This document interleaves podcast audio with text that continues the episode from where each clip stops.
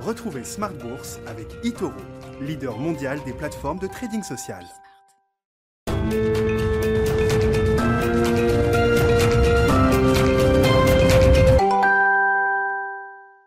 Bienvenue dans Smart Bourse, votre double dose quotidienne de marché en direct sur Bismart, chaque jour à la mi-journée 12h30 13h et le soir la grande édition, le grand digest de l'information économique, financière et boursière à partir de 18h30 pendant une heure. Au sommaire ce soir, l'allégresse généralisée sur euh, les marchés, euh, qu'on ne voit pas d'ailleurs forcément à travers la clôture du CAC 40 ce soir qui est à peine positive, mais on a vu le DAX qui a gagné euh, autour de 1% ce soir, de nouveaux records à Wall Street, on le voit également sur les devises avec l'euro qui s'apprécie au-delà de 1,22, hein, à la fois un mouvement de baisse du dollar et un mouvement d'appréciation de l'euro, le sterling qui profite d'un narratif plus positif sur l'idée d'un accord entre le Royaume-Uni et l'Union européenne, on voit les matières premières, le pétrole, le baril de Brent qui est à plus de 51 dollars ce soir, l'once d'or qui progresse jusqu'à 1900 dollars et puis bien sûr le phénomène Bitcoin qui marque cette fin d'année avec un Bitcoin à plus de 23 000 dollars pour la première fois de son histoire. Le Brexit, je le disais,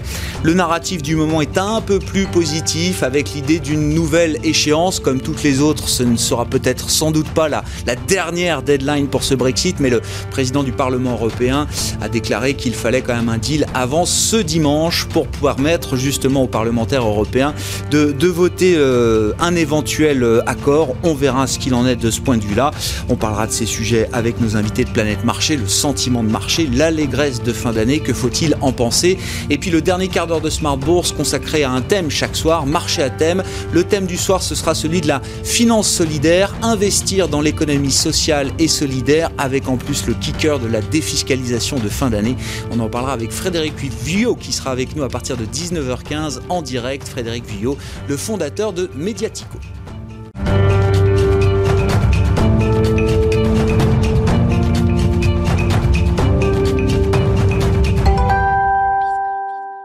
Tendance, mon ami, les infos clés du jour sur les marchés, résumées chaque soir par Nicolas Pagnès depuis la salle de marché de Bourse Direct.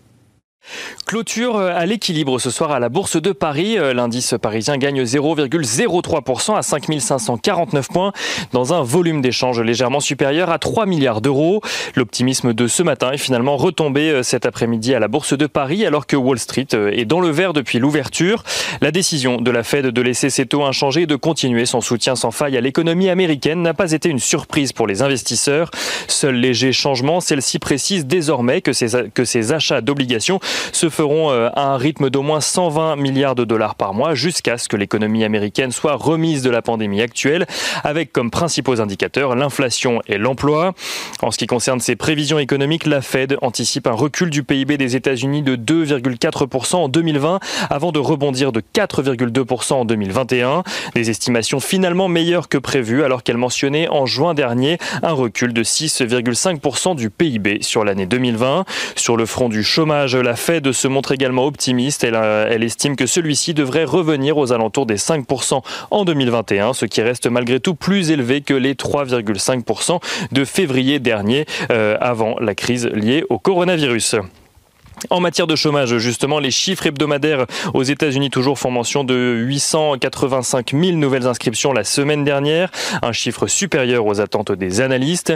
Et autre statistique publiée aujourd'hui aux États-Unis, l'indice Philly Fed traduit, lui, une forte baisse de l'activité manufacturière dans la région de Philadelphie, qui passe de 26,3 points au mois de septembre à 11,1 points au mois de décembre. Et aux États-Unis, toujours, les discussions en matière de plan de relance continuent euh, et sont un soutien pour euh, les indices américains, alors que le versement d'une aide directe euh, aux particuliers euh, estimé entre 600 et 700 dollars ainsi qu'une prolongation des allocations chômage sont deux mesures envisagées. Et on retourne en Europe cette fois-ci avec la Banque centrale du Royaume-Uni qui laisse sa politique inchangée, une position attendue par les investisseurs alors que le sort des relations entre le Royaume-Uni et l'Union européenne après le 31 décembre n'est toujours pas fixé. On notera également que le taux d'inflation annuel de la zone euro est confirmé à moins 0,3% pour le mois de novembre. Et en France, le climat des affaires se redresse fortement au mois de décembre de son côté. Il gagne 12 points pour se hisser à 91, soit au niveau qu'il avait entre les deux confinements. Il lui reste encore une dizaine de points à récupérer pour retrouver sa moyenne longue période qui se situe aux alentours des 100 points. Côté valeur à présent, on notera à Wall Street la publication d'un bénéfice par action supérieur aux attentes pour Accenture. Il ressort à 2,32 dollars contre 2,05 anticipés. Accenture qui en profite d'ailleurs pour relever ses prévisions pour l'ensemble de l'année grâce notamment à la demande toujours plus forte de services numériques et d'accompagnement dans le cloud dans le contexte actuel. Les investisseurs qui espèrent également voir le vaccin développé par Moderna bientôt autorisé par la FDA qui, se, qui réunissait son, euh, son comité d'experts indépendants aujourd'hui. Et à Paris, enfin, on notera essentiellement la vente de 18 avions Rafale de la France à la Grèce, une vente validée par le Parlement grec qui profite ce soir à Dassault Aviation. À Paris, toujours, euh, les plus fortes hausses sont signées euh, Capgemini dans le sillage d'Accenture, mais également Kering ou encore Unibail, Rodamco Westfield ou ArcelorMittal. Les plus fortes baisses sont signées Orange, L'Oréal ou ST Microelectronics. Et on regarde l'agenda de demain, demain dernière journée de la semaine. Les investisseurs suivront les indicateurs avancés du Conference Board pour le mois de novembre aux États-Unis, ainsi que l'indice IFO en Allemagne pour le mois de novembre. Et en cette journée des quatre sorcières sur les marchés, les investisseurs suivront également, euh, côté entreprise, les résultats trimestriels de Nike. Les infos clés du jour, toute la journée en fil rouge avec Nicolas Pagnès sur Bismart depuis la salle de marché de Bourse Directe.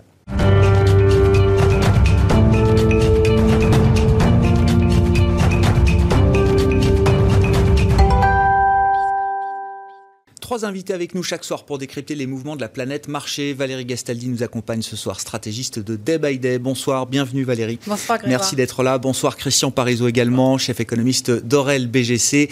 Et bonsoir à Zakaria Darwish. Merci euh, Zakaria d'être là. Bonsoir. Vous êtes géranto et crédit chez CPR Asset Management. Il y a des sujets spécifiques sur lesquels on pourra s'attarder.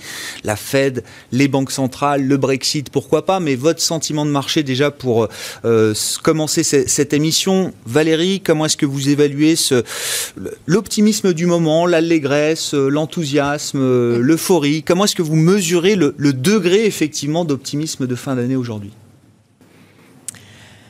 Euh, bah alors, moi j'utilise des, outils quantitatifs pour le mm. mesurer parce que bien sûr qu'on peut s'intéresser à ce que les gens disent, mais c'est très difficile de savoir ce qu'ils disent en masse. Et en plus, euh, c'est pas qu'ils mentent, mais ils ont tendance à tirer la couverture à eux. Euh, et puis on des investisseurs menteurs. on entend souvent des gens euh, qui, viennent et puis qui affirment oh oui, j'ai complètement tourné mon portefeuille et puis vous regardez la performance de leur fonds et vous voyez qu'ils l'ont pas du tout tourné. Mais bon, peut-être qu'ils souhaitent le faire néanmoins. Donc ce que les gens disent, c'est pas fiable. C'est pas là non, vous accordez de l'importance. Non, c'est pas parce que tout le monde dit ça va monter que ça va s'arrêter de monter. Mm. Ça serait beaucoup trop simple si c'était ça, parce que avec les algorithmes aujourd'hui qui lisent les news, ça marcherait très bien ça. Non, alors euh, qu'est-ce qu'on peut prendre comme euh, méthode? D'abord, il y a un indicateur qui est euh, central, mais qui reste toujours un indicateur, c'est la volatilité implicite. Mhm. Les volatilités implicites, en, gros, euh, que ce soit en Europe ou aux États-Unis, elles sont toujours sur les indices autour de 20% et même un petit peu au-dessus. En fait, c'est un niveau très élevé de volatilité implicite. Euh, un sommet de marché euh, dangereux, c'est très rare que ça se forme sur des niveaux aussi élevés. Ça peut se produire, mais il faudrait un ensemble de conditions préalables, et notamment des démarrages de figures de retournement déjà qui soient en place. Alors, on n'a aucune figure de retournement, on a des marchés qui sont euh, dans au plus haut. Hein, ils sont portés par des tendances. Donc c'est ce qui fait peur aux gens. Ils disent oh, ça monte, ça monte, ça monte. Est-ce que ça n'a pas trop hmm. monté? Bon, bah en fait, euh, avec le niveau de la volatilité actuelle, c'est pas la peine d'aller chercher plus de renseignements. Euh, permet de comprendre que euh, non, en fait, les gens sont toujours dans l'ensemble couverts. Il y a toujours une forte demande de couverture, que ce soit en Europe ou aux États-Unis. Alors après on peut aller s'amuser, aller gratter pour aller chercher plus de détails. On peut se perdre dans le détail. Et en fait, le métier de l'analyste, c'est de savoir dans les centaines d'informations qu'on a à notre disposition sur les écrans, euh, lesquelles il faut regarder à un moment donné. Et, ben, je vous pense dites que ça suffit ce que je vous dis. Optimisme prudent. Il y a de la prudence encore dans ce marché qui est pourtant au plus haut en fin d'année. Oui, on est euh, dans le développement d'une tendance. Donc, dans le développement d'une tendance, euh, peut-être que vous avez déjà vu, il y a un graphique qui circule, euh, qui est assez rigolo parce que on voit un marché qui monte avec des à puis après qui baisse. Et mm. puis, à chaque mouvement, il y a ce que pense l'investisseur. Bon, et ce graphique, il est excellent.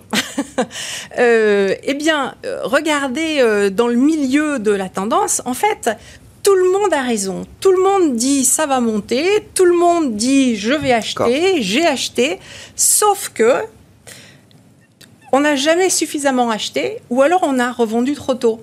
Donc en fait, euh, il y a toujours des gens qui sont sur le bas-côté de la route et puis qui sont encore euh, disponibles pour acheter si ça se replie un petit peu. Donc euh, dans ces situations-là, On eh ben, a l'impression que tout le monde a raison. Ouais, ouais, je Enfin, c'est vrai, tout le monde a raison, mais c'est pas pour ça que tout le monde est investi. C'est pas un consensus qui fait peur à ce stade. On est au début du développement d'un consensus euh, On est dans le haussier. développement le consensus haussier. On est dans le cœur du développement le consensus haussier. Ces cœurs peuvent durer un an, deux ans, parfois trois à six mois. Bon, Voilà. Sentiment de marché, comment vous qualifiez l'optimisme de fin d'année, euh, Christian? On achète 2021. Ouais. Voilà, c'est c'est ça. On a, on a, vale- on a pricé 2021. Alors, le seul chose. On a nous- pricé 2021 Oui, pour moi, oui, on a, on a, on a pricé la reprise, on a pricé les campagnes de vaccins, donc euh, finalement ce rebond de l'économie à attendre euh, derrière, surtout l'allègement. hein, de, euh, il y a une chose qui est très importante, c'est qu'on sait que c'est un choc exogène à l'économie, c'est pas endogène à l'économie, c'est pas un surendettement des ménages, c'est pas un excès de pessimisme euh, des, des industriels. Donc on sait que quand on retire les contraintes sanitaires, ça repart. Ça, on, on l'a vu hein, dans les déconfinements. Donc ça, c'est quand même un élément de, de certitude, parce que des fois, on pourrait dire, est-ce qu'il y aura vraiment une reprise, pas une reprise? On en est certain. Ce qu'on connaît pas, c'est le coût économique. Parce qu'on sait très bien qu'on on va enlever les contraintes sanitaires, mais il y aura des morts. Mais ça, on ne le sait pas encore très bien. Mais en tout cas, on est persuadé qu'avec le vaccin, on va pouvoir lever euh, les, euh, tout ce qui est contraintes sanitaires et on va donc repartir.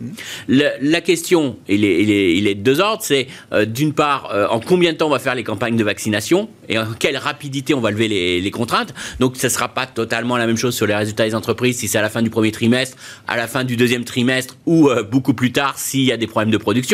Donc, il y a cette petit élément euh, d'incertitude, mais on joue quand même l'idée que ça repart. Et puis, l'autre élément qu'on achète pour beaucoup, hein, faut pas l'oublier, c'est la conjonction d'une politique monétaire ultra accommodante, et on y reviendra, mais on a quand même une forte promesse euh, des banquiers centraux de maintenir les taux le plus bas possible, et ils sont même obligés parce qu'ils n'ont pas le choix, parce qu'on a une telle, un tel niveau d'endettement euh, des États et des agents privés qu'ils peuvent pas se permettre que les taux remontent, ça freinerait tout de suite la croissance. Donc on a cette promesse d'avoir un environnement de taux très bas, avec la promesse de plan de relance.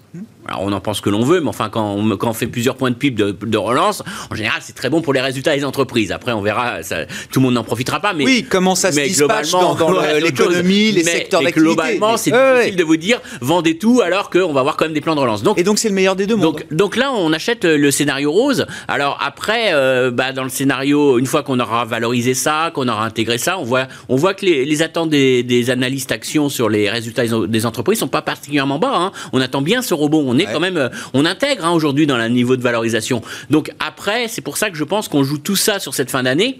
On jouera peut-être un petit peu en janvier parce qu'il y aura toujours un petit peu des. En plus, il y a cette fameuse euh, euh, sénatoriale aux États-Unis du 5, dé- 5 janvier qui sera très important aussi dans, dans le mouvement de court terme.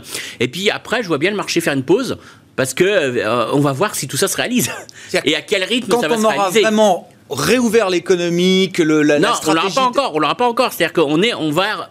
Une fois qu'on a intégré la bonne année 2021, on va avoir à partir de euh, janvier, février, on va se dire mais bon. Est-ce qu'on va le voir se réaliser au deuxième semestre? Et donc c'est pour ça que je dis que là, on est en train de jouer toute la partie positive, peut-être jusqu'en janvier. On va vraiment jouer cette reprise, cette amélioration. Et puis, euh, je dirais que février à juin, on va regarder comment se déroulent les campagnes de vaccination. Est-ce que l'économie reprend? Est-ce qu'il y a beaucoup de faillites ou pas? C'est là qu'on aura vraiment le. On va affiner un petit peu tout ça. Parce que là, on a joué en gros le scénario global. Et puis derrière, on va commencer à avoir les conséquences réelles euh, en termes de changement de comportement. Et est-ce que véritablement le deuxième semestre sera le nirvana économique avec une reprise très forte, des consommateurs qui retournent dans les restaurants, qui vont voir les spectacles et que euh, euh, Vous les profits vont exploser. Il y, a- il y a de l'ironie derrière. Mais bien vous- sûr. Ah oui, d'accord. Mais parce y a- y a- y a- ça alors, peut être une question. non, on peut, on peut y croire euh, aujourd'hui. C'est Monsieur Powell qui m'a fait rire hier soir quand il nous a dit on croit une très forte reprise au deuxième semestre.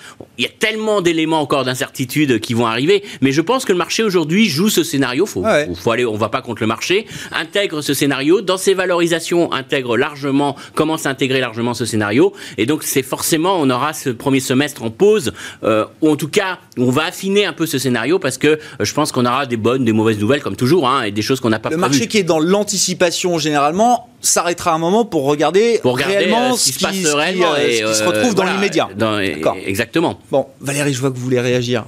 Et puis euh, Oui, Zacharia, en bien fait, sûr, après. euh, assez rapidement, en fait, Christian vient de confirmer ce que je vous ai dit.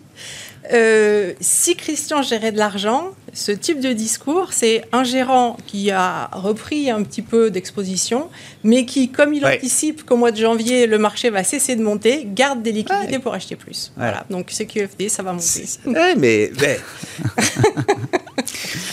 Zacharia, Alors, le niveau d'optimisme du marché. Alors, vous regardez les taux, euh, le marché du crédit euh, bah, si, également. là. si Qu'est-ce on que- regarde, il y a, il y a- il- il- le fait de trouver un vaccin au mois de novembre, c'est quand même un game changer. Ça change le, ça donne un horizon. Euh, L'horizon, effectivement, bah, c'est peut-être deux mois, c'est peut-être six mois, c'est peut-être un an. Mm. On n'a pas, on a, on n'a pas de certitude sur euh, sur cet horizon-là, sur euh, sur le- sur le temps nécessaire pour implémenter le vaccin, pour la logistique, la distribution, l'efficacité. Il y a, il y a pas mal d'incertitudes à court terme, mais ça nous donne un horizon à moyen terme. Petite parenthèse là-dessus, enfin, je, parce que le, le- le- oui, le vaccin monte en puissance, mais l'épidémie ne cesse d'enfler aux États-Unis. On repart sur des mesures de restriction un peu plus dures euh, en Europe. Autant de sujets qui faisaient réagir euh, parfois fortement les marchés il y a encore quelques mois, quelques semaines. Aujourd'hui, c'est plus du tout le cas. Oui, mais justement, c'est Ouais, parce ouais. qu'il y a cette distinction Ouais, entre le temps court et le temps long. Sur le temps court, bah, qu'est-ce qu'on voit? Bah, Justement, des mesures de, de restrictions sanitaires. On vit de plusieurs de confinements qui sont tous les jours. On a un nouveau confinement qui est annoncé. Euh, Aujourd'hui, c'était le, le Royaume-Uni. Hier, euh, euh, mercredi, oui, hier, c'était- Oui, non, mais enfin, c'était Oui, oui. l'Allemagne. Donc en fait, sur le temps court, il y a encore beaucoup d'incertitudes. Par contre, sur le temps long, on voit en fait, on, on voit l'horizon, euh, on voit un horizon justement rose parce que on voit, on voit un vaccin qui est déployé et on voit une économie qui revient à, ses- à son niveau de, à son niveau d'avant crise, avec en plus des politiques monétaires et fiscales qui sont accommodantes. Donc, euh, ce que le marché achète aujourd'hui, ce qui est dans les valorisations, ce qui commence à se refléter dans les valorisations et ce qui est, est à violemment euh, était constaté au mois de novembre, euh, cette accélération euh, des actifs risqués, c'est ce, c'est cette, intégration de ce scénario-là. Après, est-ce que on est, au maximum? Si on regarde spécifiquement le marché du crédit, on regarde les taux de défaut implicites dans les marchés, ils sont gros. Pour donner une idée, en Europe, on s'attend, euh, quand on regarde le marché actuel, on s'attend à 15% de taux de défaut sur les cinq prochaines années en, cumulatif. La, la moyenne à long terme, Oui. c'est 10%. Donc il y a encore de l'espace pour la normalisation. Ça, c'est le premier point. Le deuxième point, la moyenne à long terme, c'est sur un cycle économique. Et aujourd'hui, si on achète la thématique de normalisation, c'est qu'au fait, on vient de passer au- le pire du cycle économique. Ce qui est devant nous, c'est l'expansion et le pic. Et c'est là où on a très peu de faillites d'entreprises. Donc normalement, sur les cinq prochaines années, on devrait avoir un taux de défaut encore plus faible que cette moyenne-là. Donc il y a encore du potentiel de resserrement euh, sur le marché du crédit. Ouais. Et on voit ça parce qu'il y a certains secteurs qui sont beaucoup plus touchés, euh, secteur du tourisme, secteur auto, tous les secteurs qui sont en Covid, eh bien ces secteurs-là ont beaucoup souffert ont pas mal récupéré au mois de novembre. Et puis justement, dans cette anticipation-là, il y a encore du potentiel de récupération, mais avec potentiellement de la volatilité à court terme. Ouais. Juste, juste Christian. un mot, euh, moi, je suis pas d'accord sur un point qu'on entend beaucoup. Oui. Déjà, l'année prochaine, c'est pas une reprise. C'est pas une reprise économique au sens économique du terme. C'est pas une reprise endogène à l'économie. C'est-à-dire que euh, la- l'année prochaine, euh, c'est pas parce que vous avez euh, des ménages euh, qui, qui, qui, euh, anticipent un rebond du marché du travail, qui vont euh, être super optimistes, qui vont baisser leur taux d'épargne et qui vont consommer. C'est pas des entreprises d'un seul coup. euh, la reprise, c'est une reprise technique parce qu'on lève des mesures qu'on freinait l'offre. Ouais, ouais, je comprends. Et, et attention, Ça fait pas un nouveau cycle. Un, voilà, c'est pas un cycle économique. On a eu un choc exogène. C'est pas un choc endogène. C'est pas la crise des subprimes. C'est pas une crise de surendettement. C'est pas une crise. On a eu un choc exogène qui va créer derrière la vraie, le vrai euh, impact endogène à l'économie avec des entreprises qui se retrouvent beaucoup plus endettées, avec des ménages qui ont peut-être durablement perdu leur emploi, avec des écarts de revenus importants. Certains ont été beaucoup plus infectés que d'autres. Donc, on peut pas raisonner, à mon avis, comme un cycle économique parce que là, c'est pas, on a une récession, mais c'est pas une récession endogène à l'économie. C'est une récession provoquée par un choc exogène. Je voyais, euh, Zachary, je vous, je vous redonne la parole, mais c'est vrai qu'on on constatait là, euh, en France, euh, euh, non seulement euh, il n'y a pas eu d'augmentation de, de défaillances d'entreprises, il y a eu une baisse des défaillances euh, d'entreprises. Je ne parle pas juste des entreprises qui ont accès Oui. au marché de, de, de capital. Une baisse de 30%, je crois. Imaginez qu'il n'y aura pas quand même d'effet de rattrapage à un moment sur le défaut et sur les défaillances d'entreprises. Ça paraît euh, ambitieux. Alors, euh, euh, le fait est qu'il au global, sur le, sur le marché, si on prend tout, Oui. il y a quand même des défaillances d'entreprises. Ils ont été fortement, euh, fortement euh, limités par rapport à, par rapport à, à- par exemple, à la crise de 2008, euh, 2008 2009, euh, parce qu'il y a eu des politiques fiscales Oui. qui, qui sont arrivées très vite, très vite. Et ces politiques fiscales, c'est- ce sont ces politiques fiscales qui ont permis de limiter justement euh, les, les- des, des faillites qui auraient pu être euh, phénoménales. On pense à des grandes, des grandes entreprises qui représentent des parts importantes dans les dans compagnies aériennes, aérien, euh, le- les croisiéristes, Voilà, le tout à fait. loisir, Et, et c'est- et c'est comme ça qu'on a, qu'on a pu éviter ces défauts-là. Euh, et, euh, et effectivement, donc, donc des politiques fiscales, des politiques monétaires. Et euh, la preuve, c'est qu'aux États-Unis, on a un taux de défaut qui est beaucoup plus élevé. Et on le voit, on parlait, c'était sur le, sur le seg- segment de l'énergie. Pourquoi? Parce que le segment de l'énergie, c'est du segment à yield, il n'a pas accès au financement de la Fed. Et bien, bah, ces entreprises-là, ils représentent le plus gros des défauts. Dans, dans, dans- On a eu quelques défauts d'entreprises cy- cycliques, euh, mais le plus gros des défauts, c'est concentré sur le marché de l'énergie. Donc, le, la, crise de Covid, elle a fait, elle a quand même montré les fragilités sur pas mal d'entreprises qui étaient des fragilités qui étaient, étaient euh, structurelles, mais euh, l'aide justement euh, de politique monétaire et fiscale ont limité ce, ce taux de défaut-là, et il continue de l'être. C'est ça le. On a peut-être passé le- pire de ce point de vue-là, alors. En tout cas, on est, on est au plus haut. Ouais. On est au plus haut. Euh, on peut s'attendre à une stabilisation des taux de défaut parce que bah, les, les politiques. Aujourd'hui, l'Allemagne a annoncé son plan de d'émission euh, de, de, de- de dette, euh, le gouvernement fédéral, et en fait, il l'a augmenté de, de 200 milliards en brut, ce que j'ai en tête. C'est tout simplement parce qu'ils ont décidé Ça de prolonger le risque de défaut des entreprises, quoi. prolonger tous les programmes de, de soutien aux entreprises, de soutien aux particuliers et euh, de- euh, les mesures de chômage partiel. Donc il faut financer tout ça. Effectivement, ça, ça, ça pose des sujets justement sur les taux longs encore plus longtemps, mais, euh, mais ils sont là et c'est et c'est un fait et ça permet de soutenir et la consommation et l'investissement en entreprise. Sur, sur le thème du retour à la normale, vos commentaires évidemment par rapport à ce qui était dit, euh, Valérie. Il y, a- il y a quand même l'idée, c'est encore une fois, c'est une remarque que j'ai entendue dans l'émission euh, à midi. Le, le retour à la normale, c'est très bien. On joue, on fait ce pari-là aujourd'hui et on joue à fond l'idée du retour à la normale. Sauf que le retour à la normale, euh, la normale précédente, elle était assez médiocre quand même. Termes d'environnement euh, économique, c'était pas une croissance spectaculaire, euh, c'était pas une croissance potentielle énorme. On peut imaginer même que la nouvelle normalité sera encore plus médiocre peut-être que la, que la, que la précédente. Ça peut être un frein quand même à un moment peut-être pour euh, l'investissement et pour les marchés, euh, Valérie? Alors, qu'est-ce qui peut être un, un frein Euh, ce qui- Le futur ou bien euh, l'idée que ça puisse être moins bien? Parce que c'est les marchés, c'est pas la réalité qui les fait bouger, puisqu'ils doivent, ils doivent euh, prendre des paris sur le futur et personne ne connaît le futur. hein. On peut en parler, mais de toute Mm. façon, on a notre point de vue, ça n'est jamais qu'un point de vue, aussi étayé soit-il. Euh, donc là, les, les marchés, comme disait Zacharia, ils ont, et d'ailleurs, comme Christian aussi l'a fait remarquer, bah, ils- l'arrivée des vaccins fait que on sait qu'il y a une solution. C'est vrai qu'on ne sait pas si cette solution elle va avoir un impact économique dès la fin du premier semestre ou si euh, ça va être beaucoup plus lent, beaucoup plus diffus, etc. Mais on sait qu'il y a une solution. Donc euh, les investisseurs, euh, quand ils comprennent qu'il y a une solution à un problème, puisque le problème il part sous le tapis, hein, Mhm. Et on ne- on ne le- on n'en tient plus compte.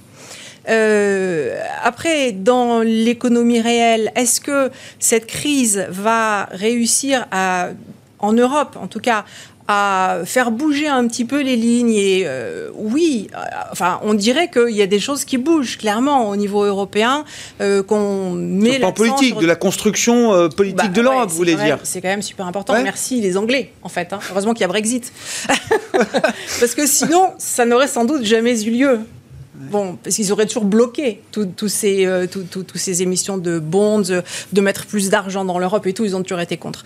Euh, donc, euh, potentiellement, ça, c'est l'aspect positif. Maintenant, il y a plein de gens qui passent et puis qui vous font la liste des aspects négatifs et ils existent, il ne faut pas les ignorer. Et qu'on se retrouve avec une réalité économique qui sera quand même forcément médiocre ou peut-être même plus médiocre, plus endettée, avec moins de potentiel de en croissance. En 2021 ou, ou, plus tard. En fait, ce qui compte. Enfin, euh, euh, c'est une question d'horizon de temps. C'est une question d'horizon de temps et c'est une question de dynamique parce que euh, on a eu un choc semi-exogène parce qu'en fait, on ne sait pas si on n'avait pas de mesures de confinement, que se serait-il passé au niveau économique finalement. Hein, parce que même quand on prend les pays où ça se passe mal, soyons très très froids, d'accord? Même si on prend les pays où ça se passe mal, on peut continuer à laisser les gens travailler. Le seul problème, c'est qu'on ne peut pas sauver tous les gens qui ont besoin d'aller en réanimation voilà, c'est ça les problèmes. Donc aujourd'hui, on trouve que c'est intolérable. Si on était 50 euh, ans en arrière ou 100 ans en arrière, euh, euh, on n'aurait absolument rien fait. Donc c'est c'est pas un vrai choc exogène puisque c'est une décision politique de dire que la vie est plus importante que l'augmentation de la dette, en gros. donc c'est une décision politique. Donc en fait je pense qu'on je sais pas, on n'a pas de référence, mais en tout cas, ça peut voilà, c'est pas. Euh, pour moi, ça vient interrompre. C'est une parenthèse. C'est absolument une parenthèse. Euh, et, donc, je ne peux pas tenir, me dire qu'il va y avoir des conséquences euh, graves, durables, parce qu'on on a une parenthèse, c'est une espèce de bulle. En fait, il va y avoir des conséquences graves, bien sûr. Il va y avoir des entreprises qui vont fermer. Je mets oui, il y aura bien sûr des défauts. Mais ce qu'on ne sait jamais évaluer quand on est un peu au fond du trou, et on n'en est pas très loin encore du fond du trou, ben, c'est tout le positif qui va émerger. Parce qu'il va aussi y avoir des créations d'entreprises, il va y avoir des changements de comportement qui seront plutôt euh, bons pour la croissance, euh, une consommation plus verte, etc. Et tout ça, aujourd'hui, on ne sait pas le prévoir parce que c'est le nouveau. En fait, quand on se projette dans le futur, on a un biais de statu quo et euh, bah, on ne sait projeter que ce que l'on connaît déjà. Pourtant, je vous relance juste là-dessus, mais il y a beaucoup de réactions, euh, je vois, de la part de Zachary et de Christian, mais c'est pourtant ce qu'on achète aujourd'hui, la transition énergétique. On est sûr, justement, que là, on est sur une autoroute, on achète le e-commerce, la banques digitalisation. Et, les banques et le pétrole. Ah bah oui, mais bon, sur l'ensemble de l'année, c'est quand même des thématiques qui ont bien fonctionné. Mais euh. qui dit qu'elles ne refonctionneront pas encore euh, l'année prochaine Et le marché voit bien qu'il y a du positif aussi quand même mais, là, sur ces thématiques-là. L'enjeu pour que le marché monte encore l'année prochaine, c'est la normalisation, c'est-à-dire qu'un retour euh, des banques, de l'énergie, qui sont les deux gros secteurs les plus à la traîne. Hmm. Bon, Réaction, euh, Zacharia, Christian, bien sûr. Juste un point que soulignait Valérie qui est important, c'est que justement, euh, quand on regarde euh, cette baisse du PIB, cette baisse de la consommation, elle, était, elle, elle, cherche, elle cherche ses sources dans deux, deux aspects. Il y a effectivement les aspects de confinement. On ne consomme pas parce qu'on ne peut pas consommer, parce qu'on n'a pas le droit de sortir de chez soi. Mais il y a aussi un choc de confiance. Mmh. c'est que les gens, ils ont peur pour leur, leur emploi. Les gens, ils ont peur que leur revenu ne soit plus là.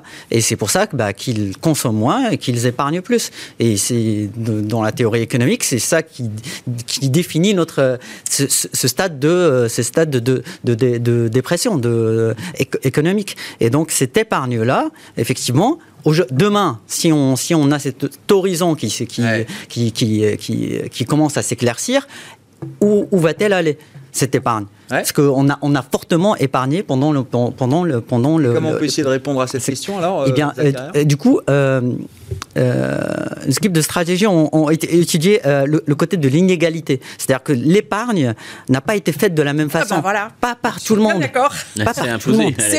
C'est que, que, les gens riches ont épargné et les, gens pauvres ont désépargné. Voilà, les gens riches, les gens riches, bah voilà, bah, bah, ils peuvent plus aller au ski parce que les remontées sont fermées. Ils peuvent plus aller, ils peuvent pas aller au théâtre. Ils peuvent pas faire les activités de loisirs. Mais et du coup, c'est cette partie-là qui a le plus, qui est le plus épargné. Alors que à côté de ça, les gens euh, qui, les revenus les plus modestes, bah, ce sont, des, gens qui ne pouvaient plus épargner parce que bah, ils ont perdu leur travail, parce qu'ils vivent sur des allocations chômage, parce qu'ils ils ont des, conditions qui sont, qui sont compliquées. Et du coup, bah, cet argent qui dort, grosso modo, sur, du, sur du livret sur des comptes bancaires, sur des dépôts bancaires et du fonds monétaire, bah, finalement, si demain, en fait, la, la situation se, se normalise. se normalise, ben, il y a une partie, justement, et c'est là où on va trouver la différence entre le côté économie, le cycle économique et le côté marché. C'est ben, le plus gros de l'argent, ben, ira forcément sur des actifs, des actifs financiers. Il n'aura pas forcément dans la consommation. Les gens riches, ben, ils vont reconsommer un peu, mais ils vont surtout réallouer euh, leur, euh, leur actif monétaire sur des actifs de crédit, sur des actifs des actions. Et donc, c'est positif pour les marchés ce actions. Sera, ce sera sans doute plus market positif que économique positif. Voilà, exactement. C'est cette partie-là qui va repartir sur, sur, des, sur des actifs risqués. Et puis, euh, ben, la consommation, elle va en profiter un peu, ouais. mais mais pas autant moins que les marchés financiers. financiers. Voilà, si exactement. Je résume exactement. C'est tout à fait le ça. propos. Mm.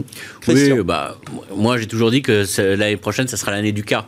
C'est la lettre K. Oui, oui, euh, pourquoi? Parce qu'il euh, y, y, a un point qu'il faut important, c'est tout est en cas l'année prochaine. D'une part, vous allez avoir des pays qui vont s'en sortir très bien, qui vont reprendre très vite, parce qu'ils ont moins souffert que les autres. Euh, L'impact du virus n'est pas égal hein, entre les pays. Vous avez des pays qui ont été plus touchés, euh, qui ont eu de vagues, d'autres qui n'en ont eu qu'une. Euh, donc, on ne peut pas s'attendre à une reprise comme si rien n'était. Hein. Derrière, il y a des pays qui sont plus infectés, qui ont eu peut-être des mesures plus agressives pour soutenir leur économie, d'autres moins. les émergents, excusez-moi, mais les émergents, ça va pas être un, une grosse reprise l'année prochaine, hein, parce que les émergents, avec ce qu'ils viennent de, de subir, avec des, des, moyens. Hors Chine, hors Chine, Oui, hors Chine, oui, oui. hors Chine. Mais oui, si, on prend certains pays, on peut vraiment s'inquiéter l'Amérique latine, l'Afrique, il y, a, y a des vrais risques. Donc déjà, un cas au niveau des pays. On ne sera pas sur une reprise globale comme tout le monde reprend. Un cas au niveau des secteurs. Bah, on le voit bien, euh, on ne sera pas sur le même rythme de reprise dans le transport aérien qu'éventuellement dans la restauration si on rouvre les, les, commerces. Donc il y aura des vraies différences à mon avis. Un cas dans, le, dans les consommateurs. Aujourd'hui, comment voulez-vous euh, Il y a une grosse différence entre le cadre qui était en télétravail, qui a eu son salaire plein, de la personne qui se retrouve dans le tourisme, qui a, été, qui a eu à un moment donné du chômage partiel, qui a eu une petite partie de son, son salaire, et puis qui va se retrouver au chômage parce que son entreprise a fermé. Bah, vous n'avez pas du tout la même consommation. Donc vous allez avoir de la consommation dans le luxe. Hein. Vous avez le cadre qui, qui fait des, des, des, des, téléconférences, qui va acheter le gros casque d'Apple qui est hors de prix pour bien montrer qu'il est riche et qu'il a les moyens, et puis de toute façon il ne va pas partir en vacances. Et puis vous avez de l'autre euh, le ménage qui n'a pas le moyen, qui est qui va aller dans le hard discounter. Donc on est bien sûr cet effet sablier hein, et cette consommation qui va aller vers le haut et vers le bas.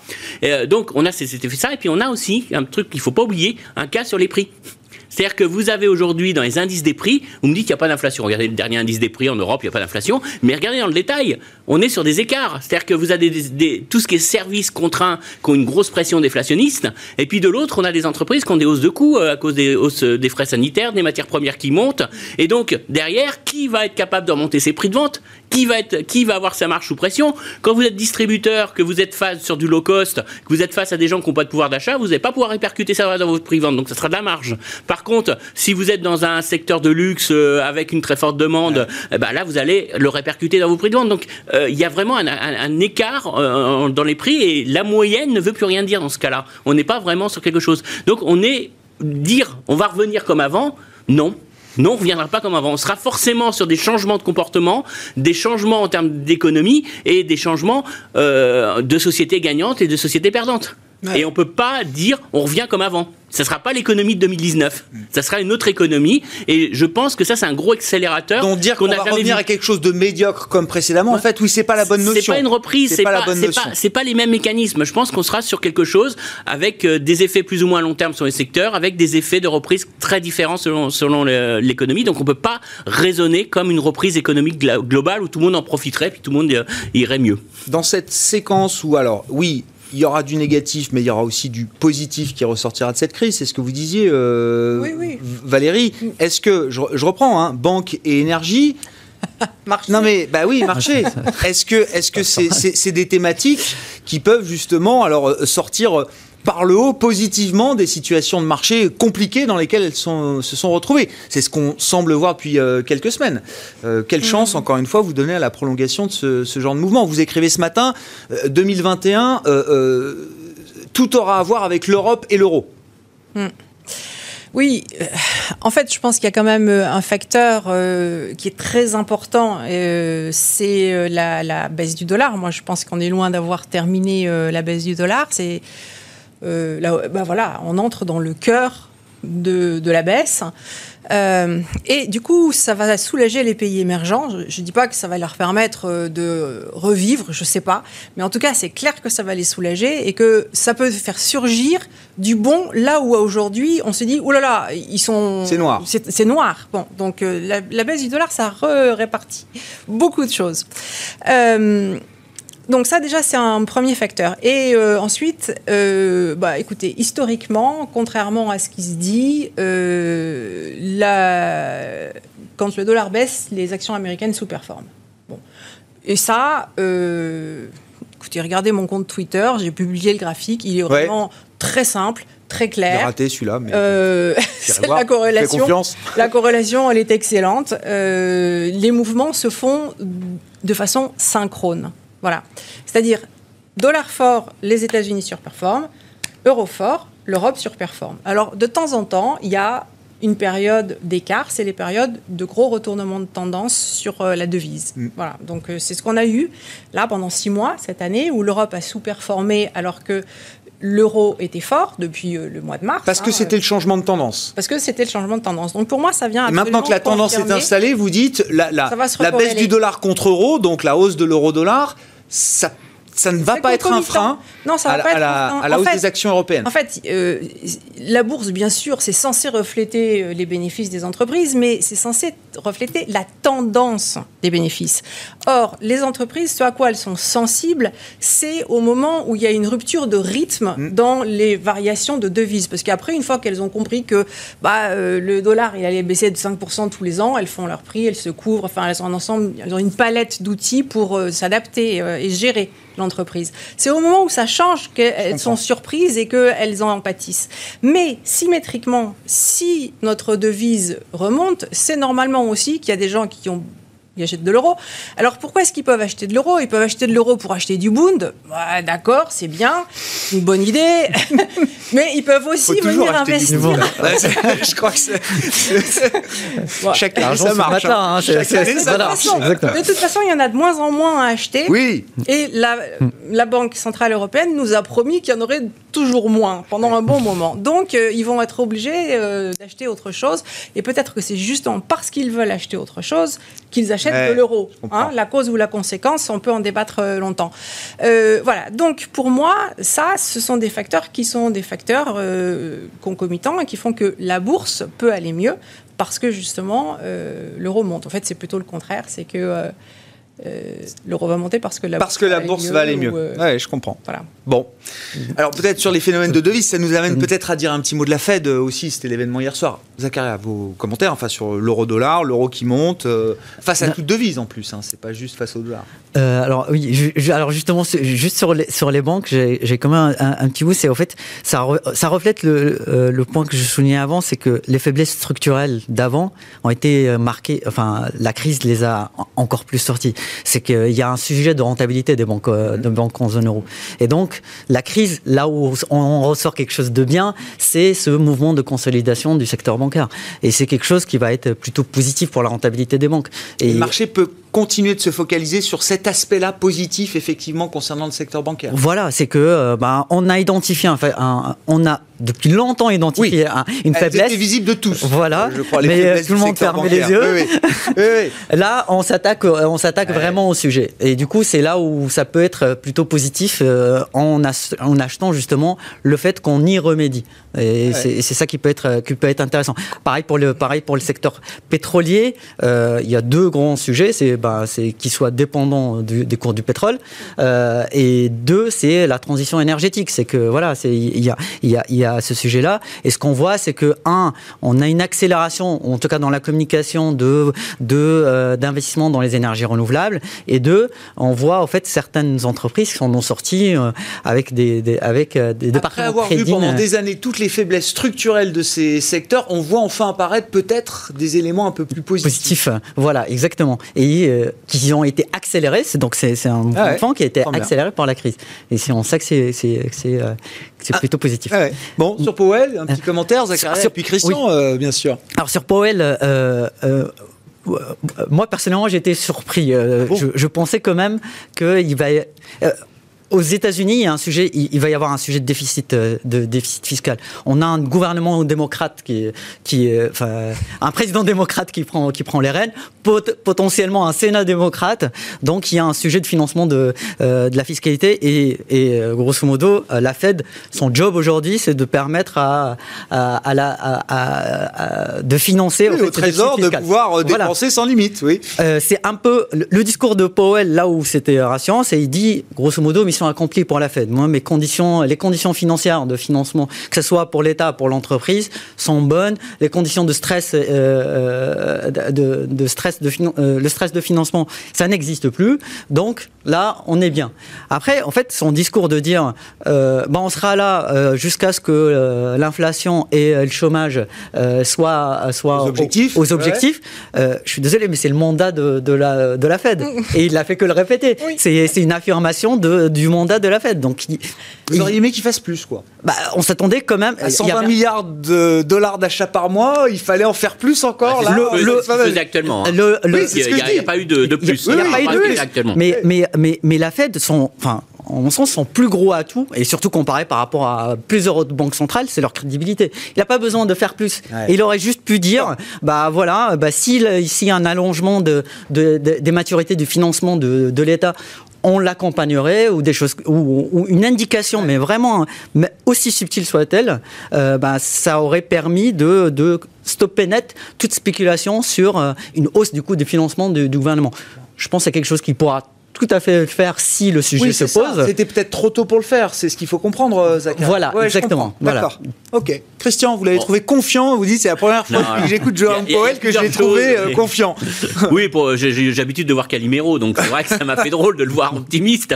Je suis pas habitué, ça me fait un choc. Mais au-delà de ça, au-delà de ça, euh, il y a quand même un point où je suis pas d'accord sur un point, la forward guidance. Alors vous savez, c'est cette promesse mm. de faire 120 milliards jusqu'à ce que l'économie ait en gros effacé cet effet corona virus, qu'on soit revenu euh, à une situation normale sur le marché du travail et à un retour de l'inflation. C'est pas une petite forward guidance, c'est pas si négligeable que ça. Parce que euh, si on lit entre les lignes, c'est quand même important parce que déjà ils nous disent euh, le taux de chômage qui revient à 4%, c'est pas suffisant. Hein. Ça veut pas dire qu'on est revenu pour eux. Mm-hmm. Maintenant, c'est plus ça. Hein. Aujourd'hui, ils nous disent dans leur lecture, un marché du travail, c'est un marché dans lequel tout le monde a du travail, que les salaires minimums commencent à remonter, que les gens que qui les sont inégalités se réduisent aussi. voilà, donc attention, hein, c'est pas seulement le 4%. Hein, voilà, hein. Donc c'est du qualitatif maintenant, c'est plus seulement le taux de chômage qu'on regarde. Donc déjà, avant qu'on retrouve ce qualitatif, il nous dit on peut continuer à injecter des liquidités, mais tant qu'on n'a pas retrouvé ce qualitatif sur le marché de l'emploi. Deuxième chose, ils nous disent il faut aussi qu'on atteigne notre objectif sur l'inflation. Il faut qu'on retrouve sur les deux. Et tout au long du discours, il nous a dit vous savez, hein, on vous a promis, il l'a dit même à un moment donné, hein, la Fed n'a pas été bonne là-dessus, hein, on vous a promis que l'inflation reviendrait, on n'y arrive pas, et donc on pourrait rester très très très longtemps dans une inflation euh, très faible. Et quand vous regardez les prévisions des membres du FOMC, mmh. euh, en 2023, on est à deux tout pile, pile euh, de l'inflation. C'est-à-dire qu'on a, et on est peut-être sur un marché de l'emploi qui ne sera pas revenu à la normale. Donc ça veut va dire. pas acheter 120 milliards par mois jusqu'en 2022. Eh ben, c'est la question. C'est toute la question aujourd'hui parce que la forward guidance, implicitement, il nous dit on peut continuer à acheter 120 milliards indéfiniment. Et surtout, ce qui est le plus important, au-delà de ça, hein, je n'ai pas dit que ouais, mais ce qui est surtout très important, c'est qu'il nous dit implicitement le deuxième semestre, ça peut repartir très fort. Ça ne veut pas dire qu'on va arrêter nos achats. C'est-à-dire qu'il nous a même dit à un moment, il peut y avoir de l'inflation. Hein. Euh, le, Covid est inflationniste. Il peut y avoir un petit choc. Alors il y croit pas. Lui il pense que c'est plutôt déflationniste. Mais même si l'inflation venait, c'est pas une vraie inflation. C'est pas une boucle prix-salaire. C'est pas des anticipations inflationnistes. Donc pour moi, même s'il y a un peu les prix qui accélèrent, Enfin, il y aura un effet d'accélération à cause des effets de base, mais même si les prix en glissement sur un an reviennent au-dessus de 2, c'est pas suffisant pour que j'arrête mes achats. Donc c'est quand même un discours parce qu'avant, qu'est-ce qu'on avait? Avant, on avait dit, on achètera, on n'a pas de limite, c'est free, euh, hein, voilà, free lunch. free lunch, on fait tout ce qu'on veut, mais on ne donne pas de temps de fin. Que maintenant, ils nous donnent les conditions pour la fin. Et les conditions pour la fin peuvent être très éloignées dans le temps et très éloignées par rapport à la reprise économique. Donc pour moi, c'est c'est vrai. Est-ce qu'il va continuer d'acheter à 120 milliards par mois eh, quand bien quand l'économie sera normalisée J'ai pas dit, qu'il faut Il faudra réduire à un moment. Oui, non, mais attention, il pourra pas réduire parce qu'on aura justement le Trésor américain qui va émettre énormément. Et il est, il est bloqué, il est collé aujourd'hui sur sa dette. Parce que derrière, s'il commence à réduire au moment où vous avez toutes les émissions du plan de relance, vous allez avoir les taux longs qui vont monter brutalement, et à ce moment-là, vous allez freiner l'économie. En plus, c'est dangereux quand vous avez des gens On qui a sont déjà hyper essayé en endettés. 2013. hein, Voilà, ça. vous avez des gens qui sont. euh, Rappelez-vous, il a essayé de reprendre la liquidité. Ils ont essayé, ils n'y sont pas arrivés. Mm. Donc le gros problème là, c'est ce qu'il nous dit, c'est que je suis en train de me désensibiliser du scénario 2021.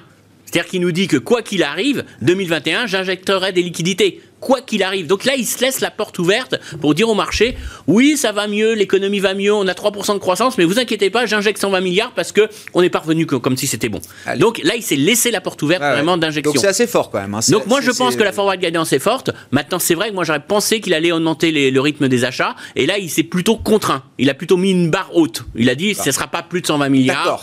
Voilà, c'est peut-être un plafond. euh, C'est son plafond. On, on 120 sent qu'il est son milliards. plafond alors qu'avant il n'en avait pas. Donc c'est plus une contrainte. Mais la forward guidance faut pas la sous-estimer Ah ouais. parce que quand on la lit bien, à mon avis c'est un, un discours très fort. Allez, pour finir, il nous reste une minute trente. Valérie, Zacharia, commentaire. Vous voulez dire quelque chose euh Non, il me semble juste que euh, la, la Fed, quand elle donne un montant comme ça, elle n'est pas obligée d'acheter 120 milliards. Ah, Elle n'est pas obligée de tout non. dépenser. Eh ben Oui, oui. d'ailleurs. Oui, non, mais c'est une façon. Oui. C'est une façon de diminuer dans le Oui. futur euh, les achats. C'est à un moment enveloppe. donné de dire, bah en fait, ça fait trois mois qu'on constate qu'on n'a pas tout racheté, donc potentiellement on va se mettre à racheter moins. C'est une façon douce de sortir.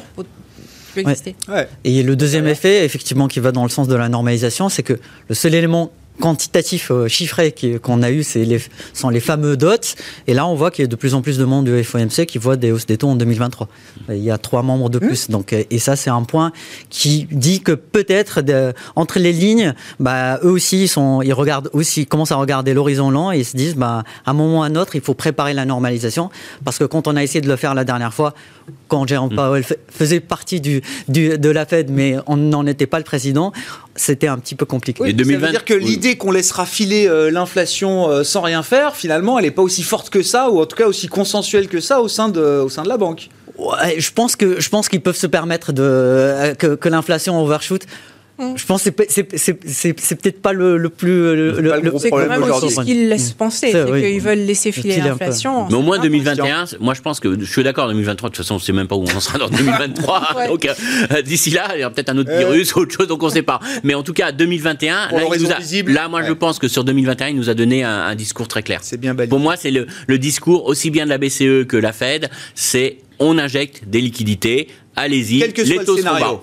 Quel que soit le Voilà, scénario on peut de leur faire confiance. Ils nous ont promis des taux bas pour 2021, on les aura. C'est quand même un, un gros message pour les marchés. Merci à vous trois, Christian Parizeau, chef économiste d'Orel BGC, Valérie Gastaldi, stratégiste de Day by Day, Zacharia Darwish, gérant taux et crédit de CPR AM, qui étaient les invités de Planète Marché dans Smart Bourse ce soir sur Bismart.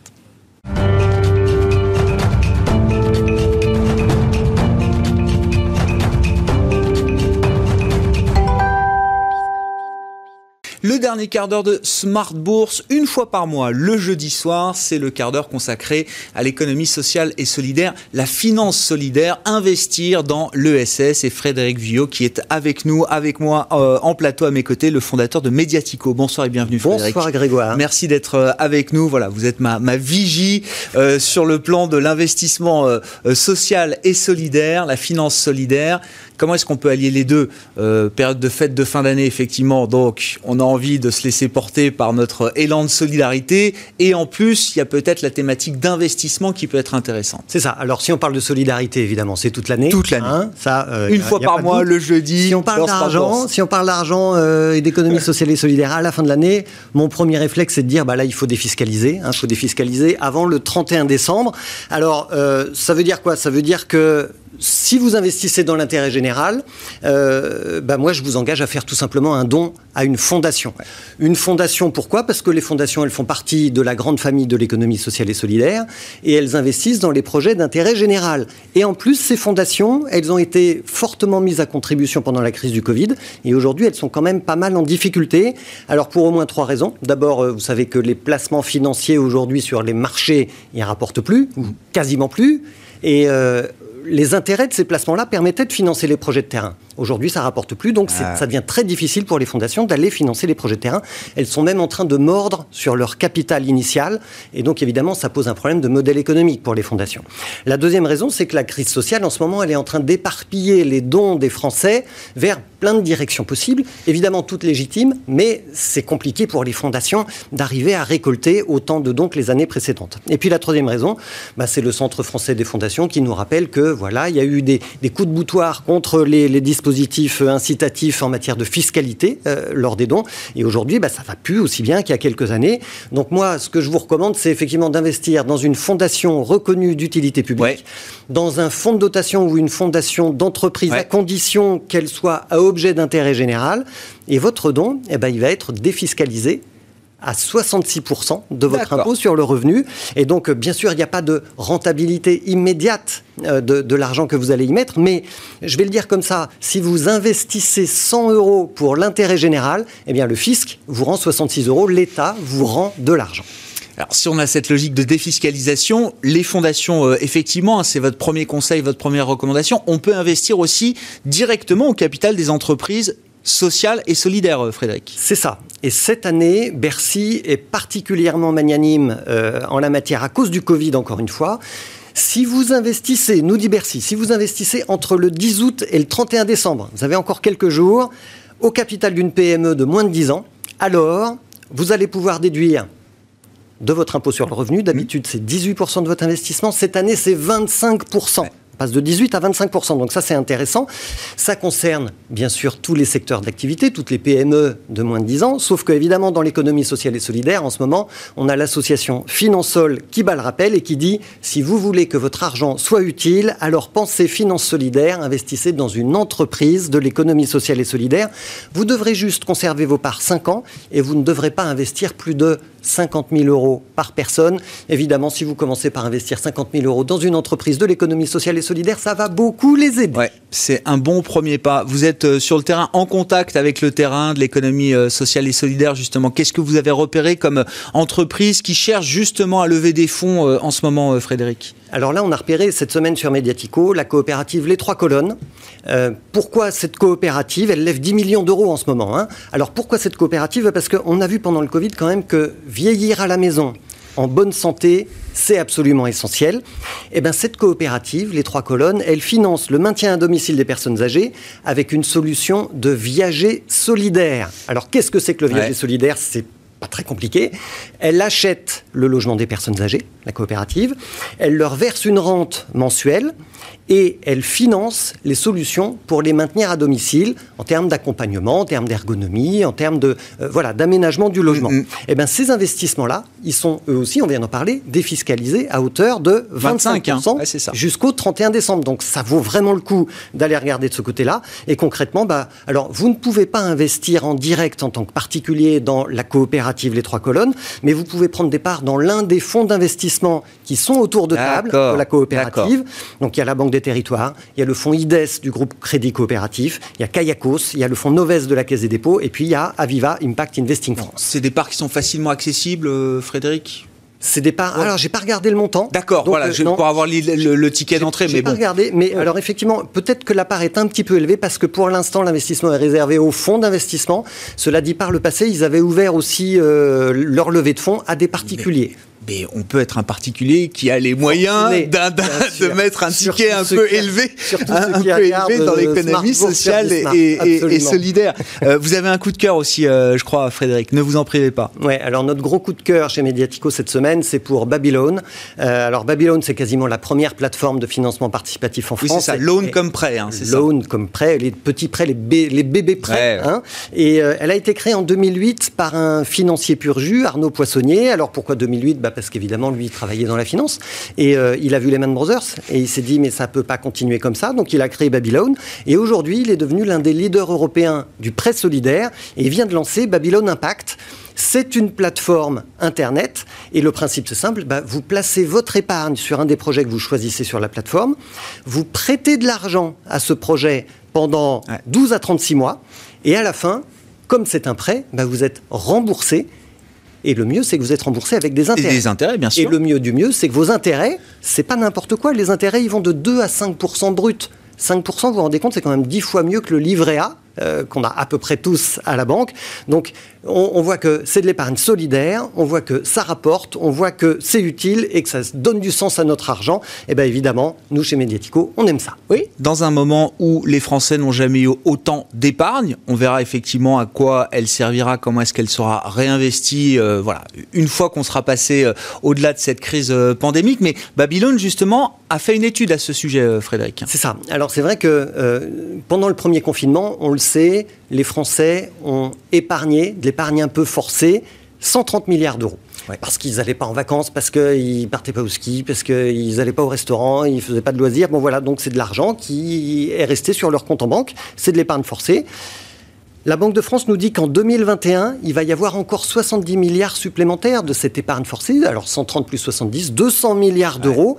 Eh bien, il y a une étude via Voice commandée par Babylone qui nous apprend que 40% des Français sont prêts à changer leurs habitudes d'épargne à cause du Covid. En fait, c'est le Covid qui leur a ouvert les yeux pour rendre leur épargne utile à la société. Donc, si on fait le calcul, 40% de 200 milliards d'euros, c'est 80 milliards d'euros d'épargne utile pour l'économie sociale et solidaire. On voit bien que les Français, ils attendent autre chose de la finance. Merci beaucoup Frédéric. Frédéric Villot avec nous une fois par mois le jeudi dans le marché à thème de Smart Bourse, hein, le quart d'heure thématique pour parler économie sociale et solidaire et des manières d'investir. J'y tiens, je veux qu'on puisse euh, s'ouvrir la voie de l'investissement vers l'économie sociale et solidaire avec vous euh, Frédéric, la finance solidaire. Frédéric Villot, le fondateur de Mediatico avec nous euh, ce soir. Smart Bourse, c'est donc tous les jours, vous le savez, hein, votre double dose quotidienne de marché sur, sur Bismart. On se retrouve donc demain à 12h30 en direct. Et puis demain soir, jour particulier, ce sera l'échéance trimestrielle, la fin d'année sur les marchés, on va dire ça comme ça. Et donc rendez-vous particulier demain soir avec nos, spécialistes, nos techniciens de marché. On reviendra à des choses un peu plus lié au marché financier, il faut qu'on en parle euh, aussi. Et donc demain sera une grande journée sur les marchés avec l'échéance trimestrielle des contrats futurs et des produits euh, dérivés sur les marchés boursiers notamment. Très bon début de soirée donc et on se retrouve demain à 12h30 en direct sur Bismart.